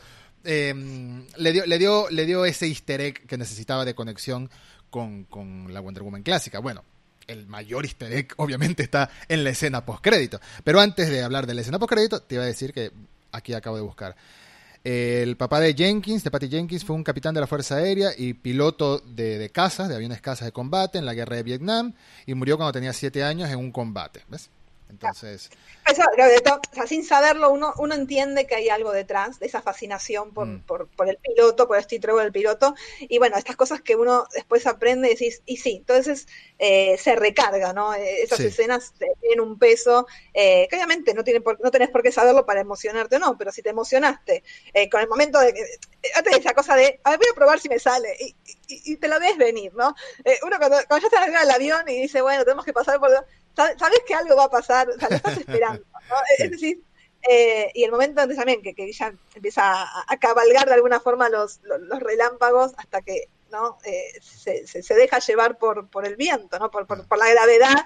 Eh, te, te, uno, uno, se siente, ¿no? entiende que hay algo más detrás. Eh, digo, te suma, a mí por lo menos me suman todas estas, estas cuestiones que no tienen por qué uno saberlo como espectador, pero bueno, sabes que hay algo, ¿no? Hay, hay como escenas en un montón de, de, de, películas así, ¿por qué está esto así? Y sí, bueno, sí. Y, aún así, gana, y aún así estamos hablando de que la película tiene muchísimos momentos cursi, es verdad, pero ¿sabes que no fue cursi? Al menos para mí, para mí en, en mi perspectiva.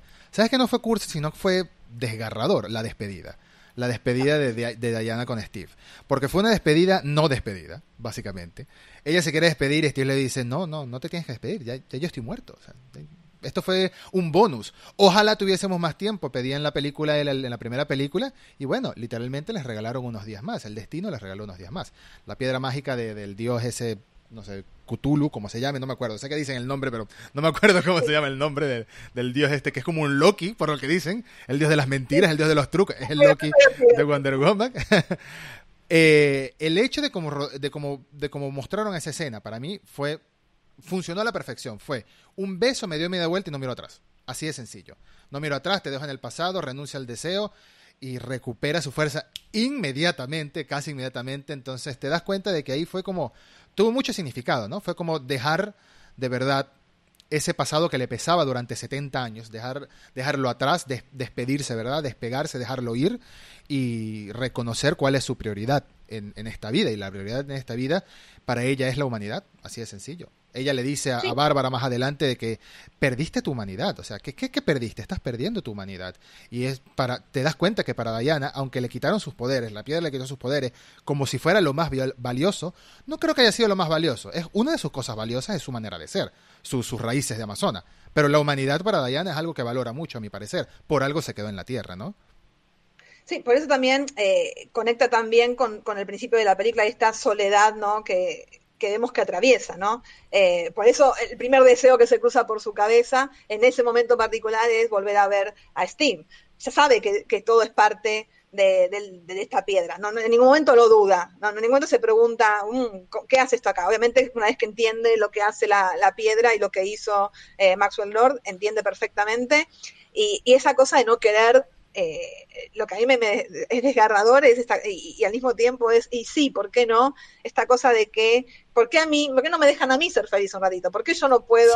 ¿no? Este, este, esta, esta, esta lucha constante que tiene ella con, ella misma, con nadie más, digo, ¿por qué yo tengo que renunciar a lo único que me importa? Eh, es este, peso del héroe, ¿no? Mm. Eh, el sacrificio, e, es, su sacrificio. Eh, ahí tenemos a Superman que murió por la humanidad o, Batman lo que haya hecho, pero ella tiene que renunciar a, algo tan básico como es, bueno, la, única persona que amó y, sabiendo que ya no existe, porque sabe que en algún momento eh, eh, esta persona no puede vivir en la tierra, no puede usurpar el cuerpo de este pobre hombre durante el resto de su vida. Pero e, esa cosa de preguntarse, ¿por qué yo no puedo? ¿no? Es casi como una nena, ¿no? Es casi en este momento que, es desgarrador también, eh, incluso antes de, la despedida, digo, ¿por qué no me dejan a mí? Yo, yo les doy todo, les di todo durante 70 años, digo, ¿por qué yo no puedo? Quedarme con esta cosita que me pareció lo más interesante de la vida, esta cosa de, de, recargarla de humanidad a un personaje que es un semidios, ¿no? Que no se puede, que es lo que le está faltando todavía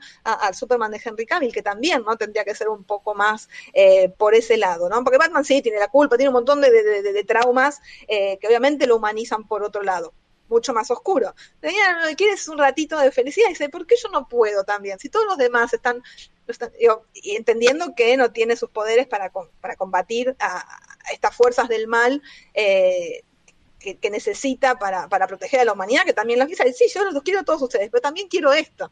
Y sabe que no puede tener las dos cosas, ¿no? E-, eso es, la, tragedia de la película, ¿no? Es, que el héroe eh, el héroe termina solo igual, que, termina siendo la, más o menos la, el mensaje de muchas películas de superhéroes, porque por, un montón de motivos, porque es peligroso, porque los que están a su alrededor se mueren, y en el caso de ella, ¿sabes? Se van a morir de viejos, pero ella está como entregada a, la humanidad, mm. eh, y sí puede tener este momentito, ¿no? De, de, ser ella misma y, disfrutar de la vida y del amor, pero sabe que no, que es esporádico, ¿no? Eh, es, tremendo. O sea, si uno lo piensa de ese lado, sí, es cursi, obviamente, pero no deja de ser una tragedia. Es una tragedia, es una tragedia y, y, se, y te das cuenta de, de, cómo le impacta desde el momento uno, porque ella está muy centrada en esa gala, buscando a Maxwell y cuando le habla a este hombre, se le olvida todo. Se le olvida todo, cambian sus prioridades, salen a caminar, no lo puede creer es, es una ilusión, se cumplió mi deseo, o sea, ¿quién sabe qué estaría pasando por su cabeza? Sobre todo porque te muestran a Chris Pine, a Steve Trevor como Chris Pine, pero en realidad él tiene la cara de la otra persona, ¿no? Del otro señor random que tenía aparentemente muchas fotos de sí mismo en su departamento, lo cual me pareció muy gracioso. Un poco vanidoso el señor. Eh, que, que había, en la repartición de cuerpos.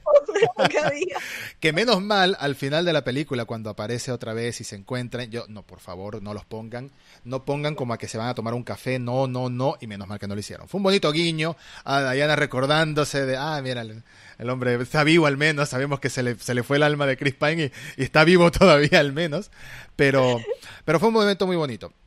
Eh, la película en general. En conclusión, la película me pareció que jugó muy bien con sus personajes, con todos los personajes que importaban, jugó muy bien, los desarrolló muy bien.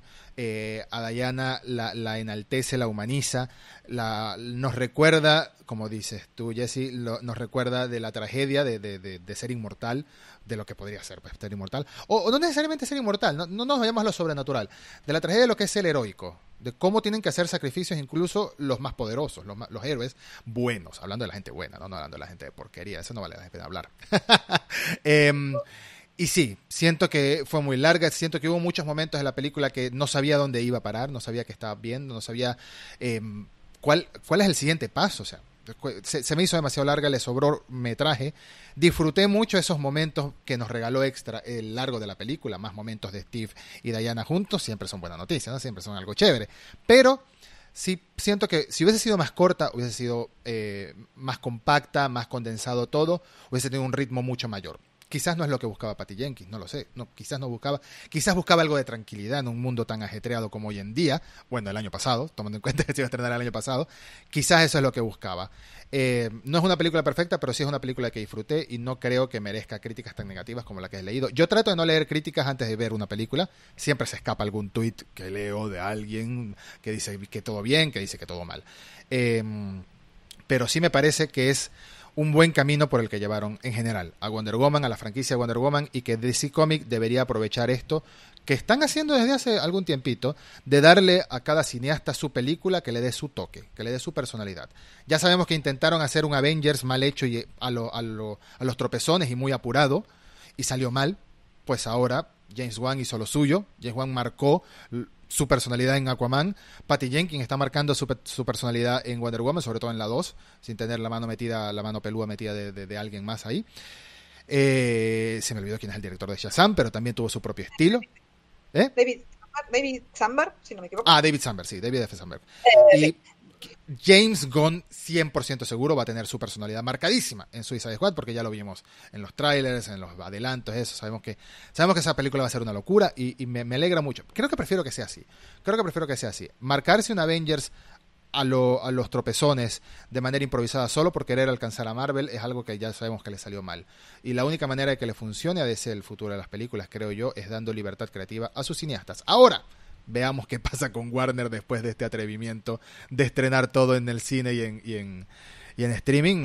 Eh, Nacho es muy pesimista con esto, por cierto. Hay que ver si los, eh, los, los, directores quieren seguir trabajando con, con DC, con, con Warner. Eh, que estaban, habían juntado un, buen conjunto de, cineastas, ¿no? Con personalidades muy diferentes. James Wan es un tipo que ya tiene un montón de películas ¿no? diferentes a cuestas.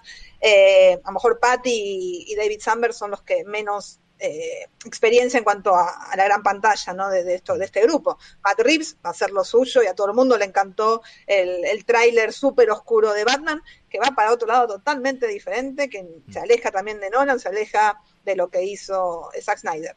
Yo todavía dudo con el, Snyder Cut y dudo con, con, a mí una de las peores películas de, DC sigue siendo Suicide Squad, la de David Ayer. Me mm. cae muy mal David Ayer como, como persona, perdón, no lo conozco, pero como actitud ante la, ante la vida no me cae bien. Eh, qué sé yo, digo, esta cosa de, de, seguir eh, reforzando la toxicidad de cierto público que sigue esperando ¿no? que se cumplan todos sus caprichos, porque básicamente es esto.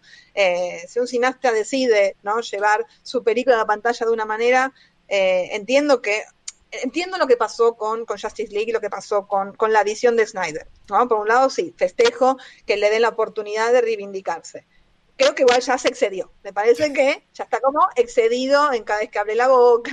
O sea, ya está. Te dimos tu oportunidad, ahora quédate calladito. deja de hacer campaña, ya no hace falta, ya no hace falta. Ya te la probaron. creo que eso no ayuda ¿no? A, esta, a esta actitud. sí es una de las... Lo, bueno que tiene eh, Warner es que, a diferencia de, Marvel, bueno, que ahora sí, Marvel tiene casi todas sus propiedades intelectuales bajo ¿no? el, sello de Disney, a la que compró Fox, eh, por lo menos Warner nunca tuvo ese problema, ¿no? Todas sus propiedades intelectuales están bajo el mismo paraguas eh, y pueden hacer lo que quieran, básicamente, para bien y para mal. Eh, hay un montón de ideas por delante, ¿no? Las secuelas, Aquaman funcionó muy bien, es una de las películas más vistas de DC, incluso más que las de, las de Nolan. Eh, porque, porque tiene este, este, este espíritu de, bueno, no, no, no, estamos enfocados en un solo público que quiere disfrutar un solo tipo de películas, sino nos expandimos. Yo creo que Warner, eh, Wonder Woman también tenía eso. Eh, lamentablemente le tocó este, este estreno extraño. Eh, sinceramente no entiendo muchas de las críticas tan, tan eh, son agresivas las críticas, ¿no? Yo, entiendo que el público norteamericano, porque vienen de Estados Unidos más que nada, eh, tuvo un año muy complicado, ¿no? Estuvo entre lo político y la pandemia, se le cruzaron mal los cables y creo que eh, reaccionan mal a todo. O sea, directamente, incluso los críticos, yo digo, te dedicas a esto. Uno puede dar una, o sea, yo puedo hacer una crítica negativa a una película, pero hay límites al, momento de, utilizar ciertas palabras. Mm. Una cosa es, esta película está mal por tal y tal motivo, yo soy de las personas que justifiquen su respuesta, pero eh, insultar a los, a los a las personas que están involucradas porque no te gustó una película, eh, onda, ah, ojalá que se muera Patty Jane. He leído cosas así, digo, pará, ¿qué te hizo? una película no, no, no, te, no, te, cambia la vida eh, y podés elegir no verla. O sea, realmente, ¿no? Estas cosas, ¿no? Que pasa con Star Wars, ¿no? En su momento con el pobre Ryan Johnson, que yo soy soldada, de Ryan Johnson desde el día uno. Eh, nunca la pasé tan bien y mal en el cine, digo, digo mal en el buen sentido de la palabra, viendo de la Jedi. Eh, por eso también la decepción, si uno quiere, que vino después, ¿no? Porque sí, bueno, este es un camino interesante. Después. Eh, después. Claro, después de lo que vino después. ¿De qué? ¿De, episodio 9, dices tú? Ah. No, no, hay, no hay episodio 9, eso no existe. No sé ah, qué es, como, es como Indiana Jones 4, decimos, eso, ¿no? existe, episodio 9 no existe. Lo ponemos en el cajón con Indiana Jones 4, o sea, me quedo con eso, me quedo con esa imagen. Ojo, hay cosas a destacar en la película, hay cosas, o sea, siempre uno trata de buscarle, yo por lo menos trato de, de, de buscarle eh, lo positivo a todo, ¿no? Entrar a ver una película odiándola, eh, no tiene sentido, porque nunca la vas a disfrutar. Eh, si salís odiándola, bueno, sí, bueno, se entiende. Eh, y así todo, no, no podés odiarla, pero por lo menos sí, puedo odiarla, pero no, tengo, no tenés que salir a, las redes sociales a decirlo. Guárdatelo, discutirlo con un amigo, eh, con un café de por medio. Yo, yo soy más de esa cosa más conciliadora, la mujer si se quiere. Eh, cuando está enojado, está enojado. ¿Lo entiende? o, intenta analizar por qué la odias, más no la odio porque sí. busca, busca razonamiento, qué sé yo. Hay, hay muchos factores involucrados en hacer una película. Pero siempre va a haber alguien que le gustó, o sea, e-, eso también está bueno, o sea, yo creo que hasta la peor película, o sea, yo, yo nombré a Michael Bay, a mí no me gusta Michael Bay, no disfruto sus películas, pero hay gente que, que, que le encanta ese tipo de, de, películas, de desconectar el cerebro y veo estas explosiones durante dos horas y media, aunque no entiende nada, aunque no entienda nada, me parece, pero totalmente válido. Después cuando me toca hacer una crítica voy a tratar de ser lo más objetiva posible desde, eh, desde los elementos del, audiovisual. Pero después eh, nadie puede venir a decirte eh, lo que te gusta y lo que no te gusta. Yo creo que estamos en una, una época de esto, es muy complicado, ¿no? estamos lidiando con esta, con esta cultura no sé de qué, no, es de la canción, pero donde todo el tiempo estamos, no, no hay términos medios, ¿no? O es una obra maestra o es la peor aberración. Y en el medio está la gente que que no le importa nada, que se sienta a ver una película en el cine o en la televisión o donde sea, en el teléfono, y lo disfruta igual, y pasó dos horas maravillosas, y después se olvidó y siguió con su vida. Entonces, ¿por qué le damos tanta importancia a nosotros? Eh, obviamente porque estamos invirtiendo emocionalmente en estas cosas y no nos gusta que nos decepcionen. Obviamente, ¿no? Nos enojamos por eso. Eh, pero creo que también en esta, este contexto que nos tocó vivir, está bueno eh, analizar un poco estas cuestiones y no quedarse con esas eh, con esas críticas tan tan tan negativas que, que no que no que no suman nada me parece a mí. Es verdad es verdad. Eh, de todas formas como dices hay gente que, que, lo que sencillamente quiere es disfrutar pasar un rato desconectar un poco de la realidad tan complicada que existe hoy en día y desde hace tanto tiempo pero hoy en día sobre todo con la pandemia y con todas las consecuencias y todas las tragedias desconectas un rato y, y miras la película en tu casa, en donde sea, o en Fortnite, como le gusta a Christopher Nolan. Perdón, que todo esto era para poder decirlo de Fortnite y poder hacer el comentario. Vamos, vamos a finalizar el episodio. Te quería hacer una pregunta doble para finalizarlo. Ok.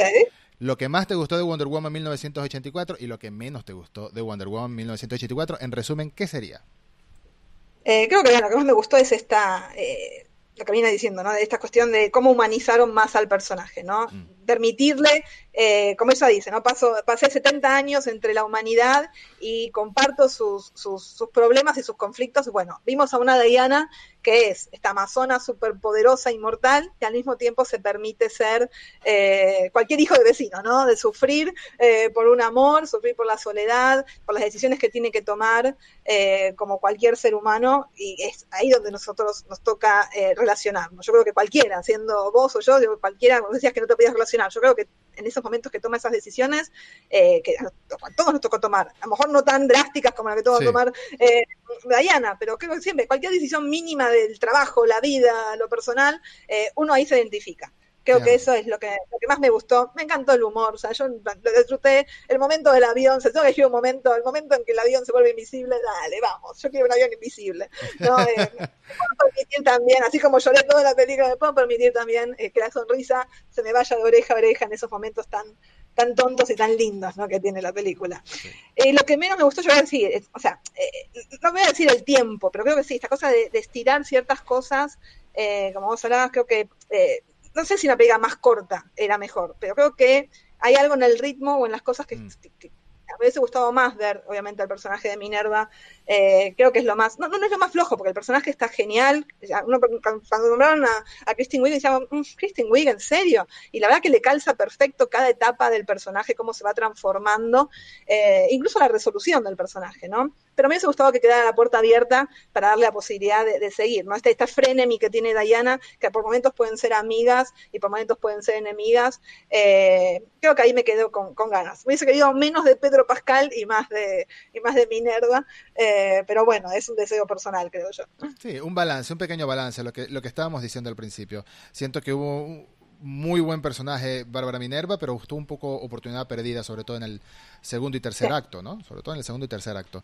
Eh, nos vamos a despedir, pero no puede ser que se nos olvidó mencionar la gran escena postcrédito, no puede ser. No puede ser que se nos olvidó mencionar la gran escena postcrédito yo no la vi, no la vi porque en la, en la muestra que me dieron de la película, como era para prensa, no, igual supe, sé, de lo que trata porque tuve que salir. Eh, la, en la versión que me dieron a mí, que era para prensa, no estaba eh, pegada la, la escena post créditos, supe por dónde venía. Igual, cuando llega el momento de presentar a Asteria. A, Asteria en la película, cuando, cuando ella cuenta la historia de la armadura, esos ojos sabemos de quién es. Sí, sí, sí, sí, sí. Es, un segundo, me llegó, ah, ah, para, para, poneme pausa acá porque yo sé quiénes son esos otros. Ah, exactamente que el final, eh, cuando empezaban a hablar de la escena post créditos, y obviamente me la spoileé, no importa, es una escena post créditos, no, que no hace a, la película en sí, eh, venía por ese lado, pero te dejo a vos que cuentes porque vos sí la viste. no, fue, muy bueno porque yo la estaba viendo en casa y primero que me gustó mucho la, historia breve de, de, Asteria, que ella se quedó, que todas las amazonas unieron sus armaduras para crear una súper resistente para que, resistiera al mundo entero, es la frase que usó Diana, ¿no? Que resistiera al mundo entero y se quedó esa heroína, le muestran los ojos y yo empiezo a pensar, ¿será? Ah, tiene que ser. Seguro es un guiño, claro, claro que sí. O sea, no me esperaba que iba a salir este quien salió, pero tiene que ser, tiene que ser. El hecho es que se acaba la película y yo me quedo viendo los créditos, ¿no? Pero no esperando una escena post-crédito. Yo me quedo, se me había olvidado que yo había leído que tenía escena post-crédito. Yo me quedo viendo los créditos leyendo los créditos, buscando personajes de Asteria, quién lo hizo. Y no sale. Ya vamos por vigilante del shopping, vigilante del mall. Yo, si ya llegamos al vigilante del mall, ya tiene que haber pasado. Amazona número 3. Ay, ¿dónde está Asteria? Y de repente empieza la escena postcrédito que se nota que es en el presente, creo. La escena pareciera ser en el presente, porque la ropa, la, la... no se ven celulares, pero, pero sí se ve como. Se ven cosas más modernas, ¿no? No se ve, no se ve tan ochentosa. Viene, cae un poste, un faro de luz, lo sujeta, lo retrae. Linda Carter. Linda Carter en todo su esplendor. Linda Carter de, The One and Only Wonder Woman, la Wonder Woman original, no, recuerdo si es la primera que salió, pero es Wonder Woman. Hubo, una anterior a ella que es como... Es como hablar, es como hablar del Batman antes de, es como hablar del Batman antes de Adam West, nadie se acuerda cómo se llama, lo siento, pero es así. Adam West, el Batman clásico es Adam West, así de sencillo. Y la, y la Wonder Woman original es Linda Carter. Fue un gran guiño. Yo estaba confundidísimo porque le decía a mi esposa, le decía, no, pero es que ella ya salió en la primera película, ella era la presidenta, era la presidenta de Estados Unidos. Estaba confundido con la serie de Supergirl. en la serie de Supergirl es que hace de presidenta, estaba confundidísimo. Eh, me pareció fantástico que por fin la hayan traído. Me parece raro que no la hayan metido en la primera película, aunque estuvo en la alfombra roja y todo, en el estreno aquel, pero esta manera de presentarla es mucho más que un cameo de que sale como, como con todo el respeto a los cameos de Stan Lee, pero como un cameo de Stan Lee, que es un personaje secundario de relleno breve. aparte buscaban este, este momento. Yo que cuando cuentan la historia de, de, eh, de Asteria, eh, terminé llorando. Cuando muestran ese momento de que ella al final no termina eh, obviamente, no uno puede creer que no terminó bien la pobre Asteria, ahora sabemos que no, pero esa cosa otra vez del sacrificio, ¿no? Eh, decimos, para soportar el peso y los males del mundo, eh, el momento es súper emotivo, además cuando la ves a Diana con esta armadura que es de verdad, no es CGI, la cara sí, pero toda la pobre armadura que se pone Gal Gadot es de verdad y es fabuloso el momento que, que se la calza, qué sé yo. es buenísimo, es buenísimo, el momento de, de, Caballeros al Zodíaco que dicen. Em, de todas formas, comentario adicional, la gente que estaba intentando matar, supongo, a Asteria, parecían guerreros de Zack Snyder de 300, ¿no? Tenían como esa pinta de espartanos de la película, pero bueno. Toda esa escena fue gloriosa, la explicación, como digo, eh, de que tuvo que resistir al mundo mientras las amazonas escapaban ya al final de la batalla eh, para Temisquira, Temisquira, Temisquira, sí, Temisquira. Eh, y el hecho de que recuperara la armadura, se la pusiera, la llevara, me dolió ver cuando le estaban destruyendo las alas de la armadura y yo como, no, no, porque ya sabíamos el peso que tenía, ¿no? De las amazonas que tanto tiempo atrás fundieron todas sus armaduras para crear esa. Fue un detallazo, fue un muy lindo eh, momento ver a Linda Carter en, una película de Wonder Woman ahora. Sobre todo, como digo, no es un personaje de relleno, es una guerrera endiosada en su cultura. ¿Qué mejor manera de meter a Linda Carter en esto que endiosarla en su cultura? Exacto. De una diosa, de una diosa. Eh, yo creo sí, o sea, mejor que lo hubiesen guardado para este momento y no decís vos un cameo eh, al pasar en una calle de Londres de sí. 1918, ¿no? Sí, sí, Estoy, estoy, completamente de acuerdo. Este, bueno. Eh, ojalá veamos una Wonder Woman 3 después de todo este lío de, Warner Brothers. Ojalá veamos otra vez Asteria. bueno, ojalá, ojalá que... Yo me imagino, estaba pensando ayer así, esas cosas innecesarias que no se pregunte. Yo digo, bueno, si no estuvo escondida 100 años, supongo que pasó de un museo a otro para tratar de, camuflajear que, que, era, que era inmortal, porque sabemos que en la época de Batman vs. Superman de, de, Justice League está en el Louvre de, París, así que aquí estaba en el Smithsonian. Bueno, supongo que en algún momento... Algo que aparecido en el de Londres, ¿no? Ah, no. Sí. ¿Sí? En el de... En Justice, no, en, Wonder Woman está en el Louvre. Ajá, en Wonder Woman está en el Louvre. Londres, ya sí está en Londres, ahí hay, eh, eh nos falta el Cairo, no sé, a lo mejor el Cairo. eh, bueno, de verdad, muchas gracias Jessica por, eh, por, acompañarnos, la he pasado muy bien hablando de Wonder Woman y de muchas otras cosas más, porque ese, es lo lindo de esta clase de, de programa, divagar un poco, profundizar, irnos de a un lado al otro. Pero todo el que... si, si, por alguna razón se comieron el episodio del podcast y no han visto Wonder Woman 1984, vayan a verla, vayan a verla y pasar un buen rato. Eh, prometemos que al final de la película, aunque se siente un poquito lenta, todo concuerda, todo tiene un cierre muy bonito y, esperanzador y, y ojalá veamos más, ojalá veamos más. Ya, ya, al menos en enero tenemos WandaVision, la dosis de superhéroes ahora comienza indetenida, en, eh, sin, sin, sin pausa en Disney Plus ahorita a partir de enero.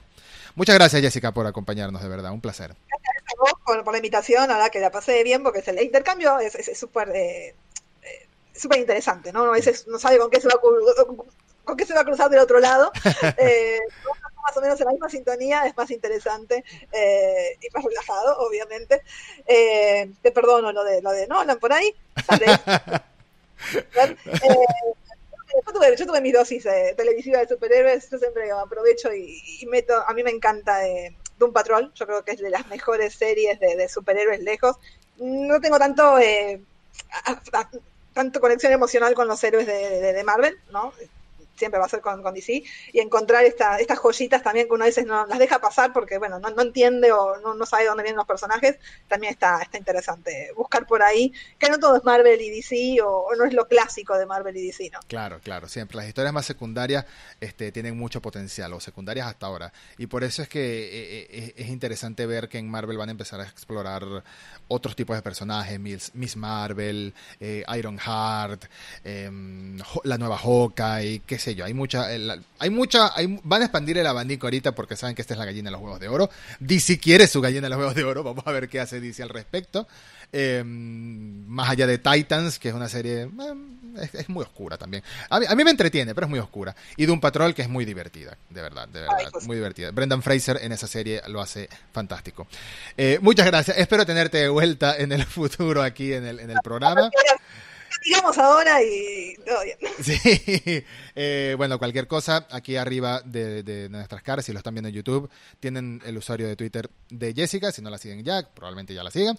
Y eh, recuerden Aquí, aquí, viene el momento vergonzoso. Recuerden dar like, suscribirse. o si nos escuchan en Spotify, en, en, audio, que también está disponible el programa, por supuesto. Compartirlo en redes sociales, compartirlo con los amigos. Eh, feliz fin de año a todos. Feliz fin de año, Jessica, y muchas gracias de nuevo. Igualmente, eh, que sea un mejor año, ¿no? Uno siempre, si seguimos con el espíritu, creo, de Wonder Woman, es uno siempre espera lo, mejor, ¿no? Creo que te gusta o no te guste la película, por lo menos que, que te quede, que el mensaje es sumamente positivo, eh, y bueno, que nos encuentre el 2021, por lo menos yendo al cine en lo posible. por lo menos. y eh, un poquito mejor para aquellos que, necesiten, obviamente, sea de ánimo, sea de salud, sea económicamente, yo creo que lo, lo mínimo y fundamental. Así es. Bueno, hasta el próximo episodio.